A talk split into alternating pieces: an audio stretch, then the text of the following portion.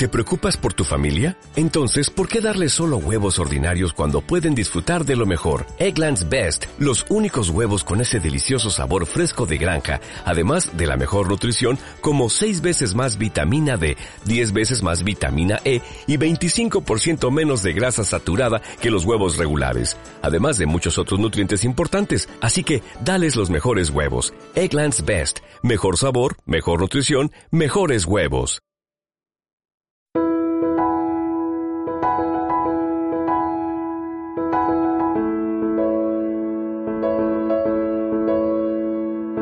Muy buenas a todos, soy Alberto Carlier y os doy la bienvenida a un nuevo episodio de Menos es Más. En esta ocasión voy a centrarme en un tema que llevaba ya tiempo queriendo comentar y es la realidad virtual. Sin embargo, no va a ser un episodio al uso, sino que va a ser un episodio especial. Hace algunos días tuve la oportunidad de participar en una mesa redonda donde se debatió con otros profesionales del sector el estado actual de la realidad virtual en el sector salud.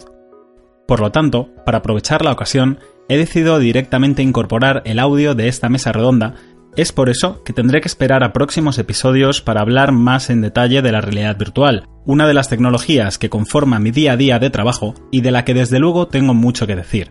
De momento, espero que disfrutéis con este debate y que podáis empezar a imaginar el inmenso potencial que esta tecnología depara a un sector tan importante como el de la salud. También aprovecho para recordar que si queréis establecer contacto conmigo y comentar algunos de los episodios del podcast, podéis hacerlo en la cuenta de Twitter arroba menos más podcast.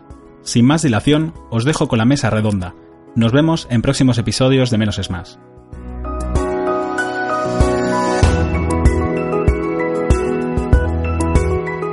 Bueno, pues vamos a dar paso a una mesa de debate sobre la realidad virtual aplicada a la salud. Voy a llamar a mis invitados, Alberto Carlier, responsable de negocio de Virtualware, Ramón Tisaire, presidente de SIUS, y José Luis de la Serna, patrono de la Fundación Investigación HM Hospitales. ¿Qué tal? Pasad los tres por aquí. Yo quería que las mesas de debate las, se conviertan en una charla, más que en una exposición, cada uno de, de, de su libro. Eh, así que me, ha interesado muchísimo lo que ha comentado Charo eh, y que apuntaba también Oscar Hormigos. Cuando hablamos de, de, la realidad virtual, hablamos de engañar al cerebro. Lo estamos utilizando casi desde el principio. O sea, ¿se puede de verdad engañar al cerebro y hasta qué punto se le puede engañar? El, el, que, el que quiera, José Luis, por ejemplo. A mí me gustaría contextualizar un poco más, si me dejas, sí. eh, la trascendencia de la realidad virtual en el mundo sanitario, en el mundo de la salud. Yo creo que la primera cosa que vamos a poder ver y bastante rápidamente, mucho antes que aplicaciones terapéuticas de la realidad virtual, es la enseñanza. La enseñanza va a ser absolutamente revolucionaria. ¿Me oís? Es decir, la forma de que los estudiantes, los médicos eh, en, en, aprendizaje y los médicos ya hechos van a poder asimilar y van a poder eh, educarse gracias a la realidad virtual va a ser infinitamente distinta a la que teníamos hace 20 o 30 años. Eso sí que está ya ahí. Y ahí ahí donde me gustaría empezar.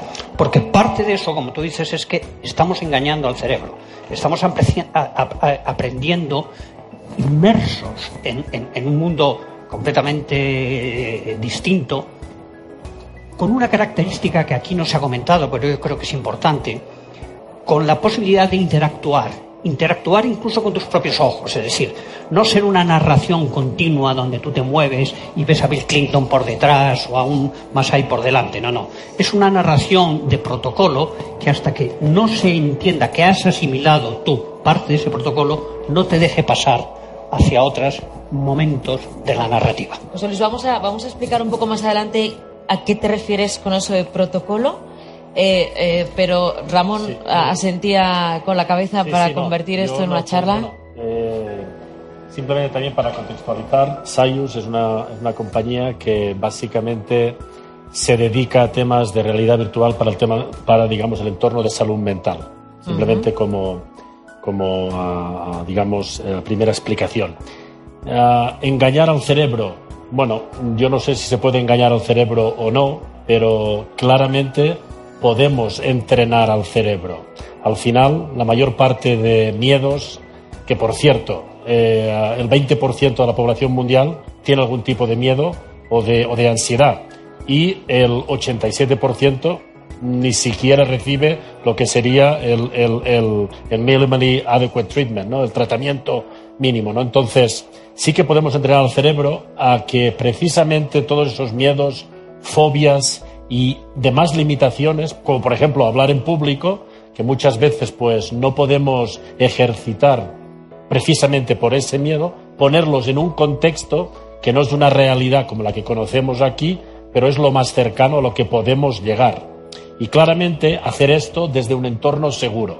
Entonces, engañar no, pero entrenarlo sí. Es como ir a un cine, ¿no? Y a ver una película de miedo, y particularmente me gustan mucho, sabiendo que lo que estás viendo no es real, pero entrando en un proceso de inversión que al final te lo parece con tranquilidad. Alberto. Sí, yo por supuesto, vamos, subrayo lo que han dicho, han mencionado el cine, que no deja de ser una experiencia de inmersión y a día de hoy la realidad virtual lo que se ha demostrado es que es la experiencia más inmersiva existente. Yo creo que depende mucho también dentro de la salud en qué ámbito nos movamos. Se ha mencionado educación, pero existe también la sensibilización, la formación de los trabajadores, la promoción de productos. Yo creo que cada situación requiere una solución acorde y a medida. En este caso, por ejemplo, el proyecto que nos han presentado, trabajaban con vídeo 360 porque la interacción no era muy necesaria. De lo que se trataba era de engañar al cerebro y de situar en otro lugar y darnos la sensación de que estamos levantando la pierna. Si por el contrario lo que queremos es formar a un personal médico o enseñar a unos alumnos a realizar determinada tarea, sí que quizá necesitamos esos entornos 3D para facilitar esa interacción.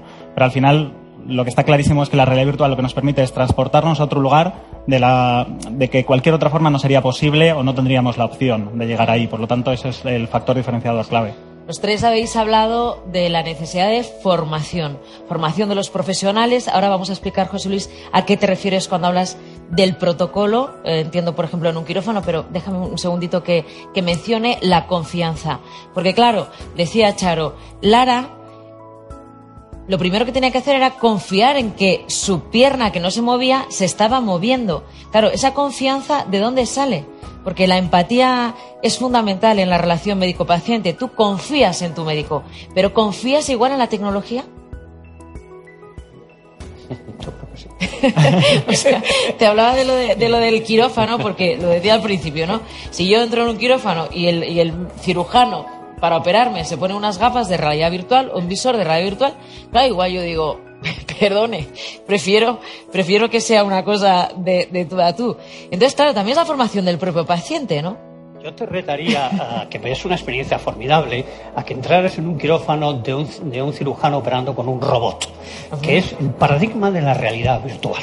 El paciente puede estar, pero vamos, como 25 metros más allá, donde está sentado un señor con una Coca-Cola en, la, mano derecha, sin guantes, un poquito de mascarilla, y está operando porque les están metiendo las gafas en, en los ojos y está operando al paciente con sus propias manos y la cirugía robótica es otra de las grandes virguerías que le han ocurrido a la cirugía. ¿Tú te dejarías operar por un robot? Me dejaría, me dejaría operar por un robot. esa, es un poco una, una, realidad virtual auténtica. Pero, sí es verdad que se necesita en educar al paciente, enseñarle que la tecnología está de su lado. La, bueno, la expresión que ha utilizado Charo es magnífica que estemos aliados con esa tecnología. Pero ¿cómo lo hacemos? Lo hacemos, lo hacen los médicos hacia los pacientes, empieza ¿Cómo, ¿Cómo, aprendemos a aliarnos con la tecnología? Nosotros, en nuestro caso, eh, nuestro modelo de negocio empezó evidentemente con los profesionales, sin los cuales no se puede hacer absolutamente nada. Estoy hablando de psicólogo y de, ah, y de psiquiatra, a los que primero hay que presentarles la herramienta y hay que tener su apoyo y su soporte para que otorguen esa credibilidad. Sin embargo, yo también creo que hay otro elemento que es el efecto inmediato de probarlo y ver qué resultados se pueden obtener. ¿no? Entonces, a través de un proceso inmersivo gradual, tú lo que puedes es ir exponiendo al paciente ¿vale? Eh, en esa situación pues que le puede causar desasosiego, miedo, etc. Pero no solamente esto. Eh, eh, seguido al proceso interactivo, hay un proceso de monitorización, que eso en el mundo, por ejemplo, de la salud mental, no se ha hecho nunca. Nosotros utilizamos un sensor biométrico que a medida que exponemos al paciente de forma gradual, nos está diciendo muchísimas cosas de forma empírica y al final lo que eso provoca O sea, interacción más monitorización lo que provoca es aprendizaje. De tal manera que después de una sesión de 20 minutos, y dependiendo si es la primera, la segunda o la tercera, tú sabes exactamente por dónde te aprieta el zapato. Por lo tanto, es un proceso iterativo que no solamente se puede aplicar a ese paciente, sino a futuros pacientes. Objetivo final, en nuestro caso, hemos visto ya 5.000 pacientes y en, vamos a sacar una serie de, ah, de estudios dentro de muy poquito y la verdad es que los resultados son extraordinarios, sobre todo en cuanto al número de sesiones que se necesitan a través de la realidad virtual vis a vis la realidad, eh, a, a, digamos, lo que sería un tratamiento in vivo o eh, el tratamiento de imaginación. Si tenéis eh, entre vosotros, podéis interrumpir, hacer preguntas. el público igual, ¿eh? Está, estamos abiertos a, a que hagáis todo tipo de consultas. Eh, yo insisto nuevamente que hablamos de la confianza, de cómo conseguimos que la gente confíe en esta nueva tecnología para adoptarla. Y yo creo que también depende del ámbito. Dependiendo del ámbito es más o menos costoso. Por ejemplo, en la promoción de productos, las farmacéuticas y el sector privado entran enseguida, porque no hay nada, por ejemplo, como concienciar a la gente haciéndoles probar en, en realidad virtual en primera persona los síntomas de una enfermedad para que los vivan ellos desde su propia experiencia, puedan entender cómo afecta a, a aquellos que, que la padecen día a día y por supuesto apostar por esos remedios que hay existentes. Lo que al menos en nuestro caso nos está costando más es convencer al, sector público, donde existe todavía muchísimo más potencial y mucho más poder económico de realmente sacarlo adelante.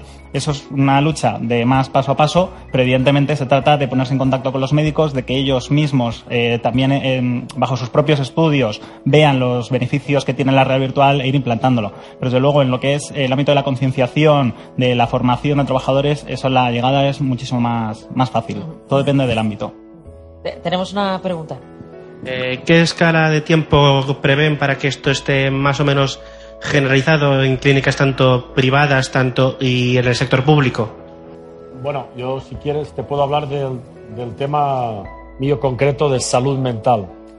Salud mental ahora mismo, pues eh, te puedo decir que tenemos más de mil psicólogos en todo el mundo utilizando, pagando por la herramienta, que una parte muy importante. Tenemos ya grandes centros hospitalarios utilizándolo eh, e incluso dentro del ámbito corporativo, podemos hablar qué es lo que ofrecemos ahí, más un tema de gestión del estrés, también. Entonces, el tema es, eh, ¿ha llegado el boom?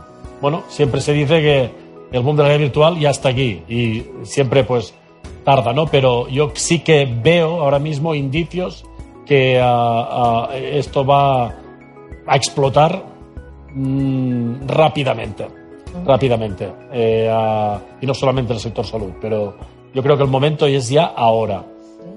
José Luis, el ejemplo puede servirnos de ejemplo la robótica. ¿Cuánto tardó desde las primeras experiencias? Porque Sebastián decía que, que en el mundo de la realidad virtual, aunque, aunque estemos hablando de un boom, eh, está caminando, está gateando prácticamente. Bueno, el caso de la robótica pasa, ha pasado siempre en este país y en la sanidad pública. Es decir, la robótica lleva y robots eh, eh, operando prácticamente igual que los que hay ahora. Llevan ya muchos años, pero el primer robot, el segundo, el tercero, el cuarto y el quinto no fueron en hospitales públicos. Eso digo yo. O sea, el, el, el, ejemplo es cuando esta tecnología. De, de, de, hospitales privados, claro. eh, donde había que jugarse de entrada un millón de dólares o un millón de euros, que es lo que cuesta, más el mantenimiento que hasta que aquello no empezó a trascender y a la propia opinión pública a darse cuenta de esa historia, algunos hospitales públicos, que no todos, mucho menos, empezaron. Es lo mismo que ocurrió con el TAC y con la resonancia magnética. Es decir, hay una resistencia al cambio en general, a la mejor sanidad que nosotros tenemos, porque la que se ocupa de todo, a todos los niveles, tanto en tecnología y desde luego en el área académica, que además hay muchísimo que trabajar, porque hay que generar unos contenidos de mucha calidad, eh, a pesar de que vislumbras de que es un quantum leap absoluto, eh, también intuyes que va a ser duro y difícil conseguirlo. Claro, eso decía el plan, o sea, sería el momento en el que la sanidad pública apuesta por este tipo de tecnología, diríamos que está implantada 100% en la sociedad y que la ciudadanía está obteniendo un beneficio de ella. Esos plazos que manejamos, eh, hombre, aventurarse es muy difícil. Te, te, preguntaba lo de la robótica, pues si tú sabías cuánto tardó en implantarse en la sanidad pública desde que empiezan los robots hasta hoy en día to, todos los hospitales públicos bueno, no, tienen, no, no, hacen resonancias, tienen TAC, tienen robots. Creo que haya ni el 20% de los hospitales públicos con robot. Es decir, seguro. Solamente el 20%. La mayoría de los hospitales públicos no tienen robot. El robot además requiere un, training, un aprendizaje que además tiene bastante que ver con la capacidad en realidad virtual que no todos los cirujanos están proactivos a, cambiar, porque hay que cambiar mucho tu cerebro para pasar de tocar las tripas, con perdón, a, estar en el robot. Es decir, eso es. Ahora, las ventajas reales del robot a nivel de resultados, de pocas infecciones, de mortalidad y de confort para el enfermo son tan espectaculares que cualquiera que le hayan operado por un robot nunca más volverá a dejarse operar de otra manera, ¿no? Sí, bueno, yo comentaba eh, básicamente hablaba antes de la financiación pública. Yo creo que al final, para que esto se implante de forma masiva en los hospitales, eh, la gente, hablamos también de la resistencia al cambio, ¿no? de unas metodologías que están implantadas desde hace décadas. Evidentemente, la gente no va a cambiar una tecnología por una más nueva sino, si esta nueva no es exponencialmente muy superior. O sea, si el cambio realmente que aporta y los beneficios son tan grandes que compensa ese esfuerzo extra de adaptarse a la tecnología. Para ello, ahora mismo te dejo, yo creo que lo que hace falta es tener unos resultados detrás de pruebas, de beneficios que aportan y para tener, mm, digamos, el volumen apropiado de ello lo que necesitamos es financiación, de las, que los propios hospitales realicen estudios y obtengan resultados para darse cuenta de los beneficios de esta tecnología y aportarlos. Porque ya digo que al menos en nuestra experiencia en el sector privado los ven ya desde el principio y están apostando por ella. Yo creo que es importante a la hora de, intentar que la sanidad y la asistencia sanitaria y la salud en general mejore en un país que ocurran dos cosas. La primera de ellas es que exista evidencia científica real y contrastada de lo que estás implementando vale, porque también ha entrado mucha tecnología así un poco de moda que después no ha funcionado, no ha servido para nada y ha habido un gasto un poco inútil. La otra parte que no se hace nada bien todavía es pasarle a la sociedad la trascendencia de estos avances y la importancia de estar científica o médicamente alfabetizado. Porque en cuanto la sociedad empieza a, tener ese, ese feedback entonces los políticos, que es donde está el problema, como siempre, en ese aspecto, podrán eh, eh, aportar de la financiación, porque si no el político ve a corto plazo que no llega a fin de mes y ni el robot, ni el eso, ni nada, no le importa un pimiento, nada más. Ahora, cuando vea que tiene a la sociedad detrás diciéndole tal, pues como ocurrió con la hepatitis C hace dos años que hasta que no se encadenaron cinco eh, enfermos al Ministerio de Sanidad no se les pagó el tratamiento. Pero ¿qué evidencia científica tenemos hoy por hoy? ¿Qué experiencias podéis contar que hayan funcionado? Yo, en realidad, bueno, realidad virtual, vamos a ver, realidad virtual no es nada nuevo. De hecho, los, los, ah, los americanos, para todo el tema del síndrome postraumático de la guerra, hace más de 20 años que lo utilizan. Quiero decir, y además hay resultados y evidencia científica que funciona. Lo que pasa que, bueno, pues eh, eh, lleva un cierto estigma social, eh, era muy caro, era complicado. Yo creo que la, nueva tecnología lo que hace es democratizar todo ese proceso y en el sentido, pues hace que eh, a, estas plataformas que entiendo todos tenemos sean capaces también de producir resultados inmediatos. Es cierto que al final, si no hay evidencia científica, nadie, nadie te va a comprar, y mucho menos en el sector público. ¿no? Nosotros estamos haciendo varios ejercicios, sobre todo en Cataluña, con, diferentes instituciones públicas, pero sabemos que a medida que salgan los resultados, si la evidencia es que haces más por menos, en definitiva, que, que hay un caso de negocio, eso la sanidad pública no se puede negar. Y es ahí donde creo yo que ah, realmente es donde aprieta el zapato. Si eres capaz de cortar, de reducir en un 50% el número de visitas que una persona necesita para curarse de algo, pues eso es un caso de negocio innegable. ¿Y estáis en eso? ¿En, qué, punto estamos en cuanto a esa evidencia? Nosotros tenemos 14 ah, ensayos, tanto a nivel de España como de Estados Unidos, ¿vale? Eh, en un sinfín de cosas. Síndrome de atención, eh, a, agorofobia, eh, y entonces, bueno, eh, los primeros resultados del primer estudio, que fue el, el síndrome de atención para adultos, saldrán en, en, en, octubre, ¿no? Más creo que eso va a ser un efecto dominó. Yo creo que es algo que ya se sabe, lo que pasa es que hay que documentarlo, documentarlo con mayor precisión para que la gente, precisamente como, como decías tú, pues le dé la credibilidad que, que, merece. Cualquier avance que los americanos nos llaman breakthrough, que tenga que ver en sanidad, yo creo que necesita dos pilares para que despegue. Uno es que sea eficaz y el otro es que sea eficiente. primero vamos a probar la eficacia creo que en el caso que tú cuentas es innegable, es decir, hay una cantidad de literatura de que esto funciona descomunal. Vamos a ver la eficiencia, que a mí me da la sensación de que lo es, porque puede haber cosas que son súper eh, a, a millón y medio de dólares el tratamiento, y eso es muy difícilmente eficiente porque no hay cantidad. Pero si, hay, si es eficaz, como parece que lo, vamos, como seguro que lo es, y además el coste es razonablemente aceptable, y después la calidad de vida que le puedes dar a un enfermo más allá del dinero, yo creo que eso una sanidad pública no le queda más remedio, por lo menos que hacer el esfuerzo de intentarlo.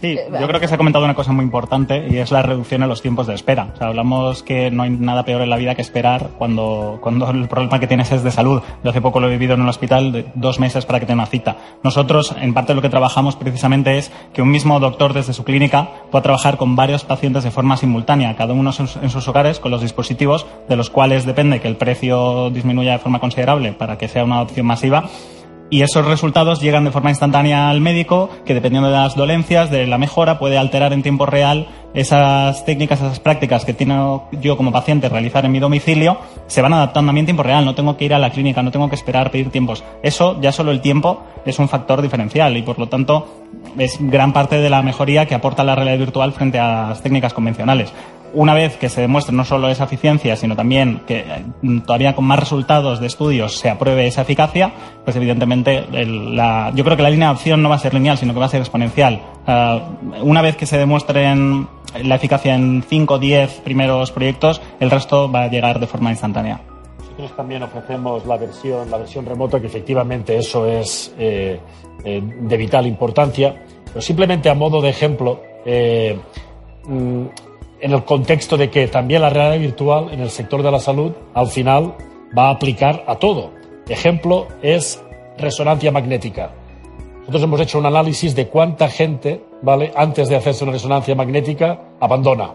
Es tremendo. O sea, el coste que supone ¿vale? Que alguien que está preparado no lo haga es tremendo, ¿no? Hemos desarrollado, por ejemplo, pues un tema de gestión del estrés precisamente para pacientes que van a hacer eso. Y ahí te digo que los resultados son espectaculares. Por lo tanto, al final va a tener, va, a ser, yo creo, un, boom tremendo, ¿no? Lo único, nos, nos queda un minuto porque hemos dicho que nos vamos a ajustar a, todos los tiempos y para que todo se vaya cumpliendo, pero a mí me ha hecho pensar mucho esto que has dicho, José Luis. Dices que, que hay algunas tecnologías que apuntaban maneras y que luego quedaron en nada. ¿Qué riesgo existe de que la realidad virtual sea un boom, que ahora todos hablemos de las bondades, de las ventajas, de los beneficios de la realidad virtual y dentro de 10 años nos hayamos dado cuenta de que es una tecnología que quedó en nada? Bueno, el riesgo, la vida siempre hay riesgo, pero el riesgo se paliaría o se disminuía siempre que eh, todo lo que tú quisieras implementar tuviera detrás, por lo menos, los cimientos de un estudio clínico que pudiera probar si funciona o no. Y ser lo suficientemente honestos para si no funciona con los, con los, eh, con los cortapisas que tiene un estudio clínico, pues abandonarlo Afortunadamente hay agencias ahora en España de evaluación de nuevas tecnologías en medicina que están empezando a decir esto no, esto no, esto sí, porque es que si no nos lanzamos al aparatito más mono y con más, y con más colorines que pueda haber y no sirve ni para tacos de escopeta al cabo de cinco años, ¿no? Y nos ha costado un millón de dólares. Eso es algo que yo creo que se tiene que hacer. Por eso hay que pedir rigor suficiente en todo lo que son aplicaciones, eh, incluso en las aplicaciones eh, educativas, ¿no? Porque, y acabo, es decir, tal como ahora mismo se está haciendo enseñanza con maniquíes que cuestan 400 o 500 mil euros, que solo pueden ver cinco personas, que necesitan además un instructor y que tienen el tiempo, todo eso es súper caro y está más o menos implementado en muchos hospitales comparado con lo que puede dar de sí a nivel masivo ese mismo tipo de información eh, y, de formación con la realidad virtual, con lo cual la eficacia y la eficiencia eh, yo creo que está suficientemente claro. Yo creo que es el, gran miedo que hay, eh, realmente si esto va a ser solo un boom. Y yo creo que el tiempo pone a cada uno en su lugar y es lo mismo sucede con la tecnología. Hace unos años se lanzó el sensor Kinect, en principio orientado para el mercado del videojuego. Nadie lo utiliza en videojuegos. Sin embargo, en el sector de la salud ha sido revolucionario y lo utilizamos, al igual que la red virtual de los hogares, para que la gente se trate en sus propios domicilios. En la red virtual Habrá ámbitos, como los que he comentado antes, en los que se mostrará ese valor añadido y ámbitos en los que no, y se acabará sentando en los que sí. Nosotros lo primero que le decimos a un cliente cuando viene y nos propone un proyecto, igual viene con la idea de hacerlo en realidad virtual porque es lo de lo que todo el mundo habla, vemos la solución y decimos, no creemos que la realidad virtual te aporte nada. Si se hace un mal uso de la realidad virtual, la gente lo va a percibir como algo negativo. Lo importante es darle valor cuando realmente hay que dárselo y utilizarlo solo en los casos que sea necesaria. A modo de conclusión, si quiere Ramón. Yo diría que ah, descontando la eficacia, porque evidentemente si no ayuda, pues no hay caso de negocio, al final tiene que ser eficiente. Y para eso, siempre y cuando pues ah, puedas demostrar que añade valor eh, ah, económico, yo creo que ya sea los psicólogos, los hospitales o las corporaciones van a adoptarlo. Si va a ser realidad virtual o una mezcla de otras cosas, bueno, yo eso no lo sé. Eh, quizás aparecerán nuevas tecnologías, pero el contexto yo creo que será, será el mismo, ¿no? Muchísimas gracias a los tres, Alberto Ramón, José Luis, por habernos acompañado y habernos abierto eh, la curiosidad en cuanto a las aplicaciones de la realidad virtual al mundo de la salud. Muchísimas gracias. gracias.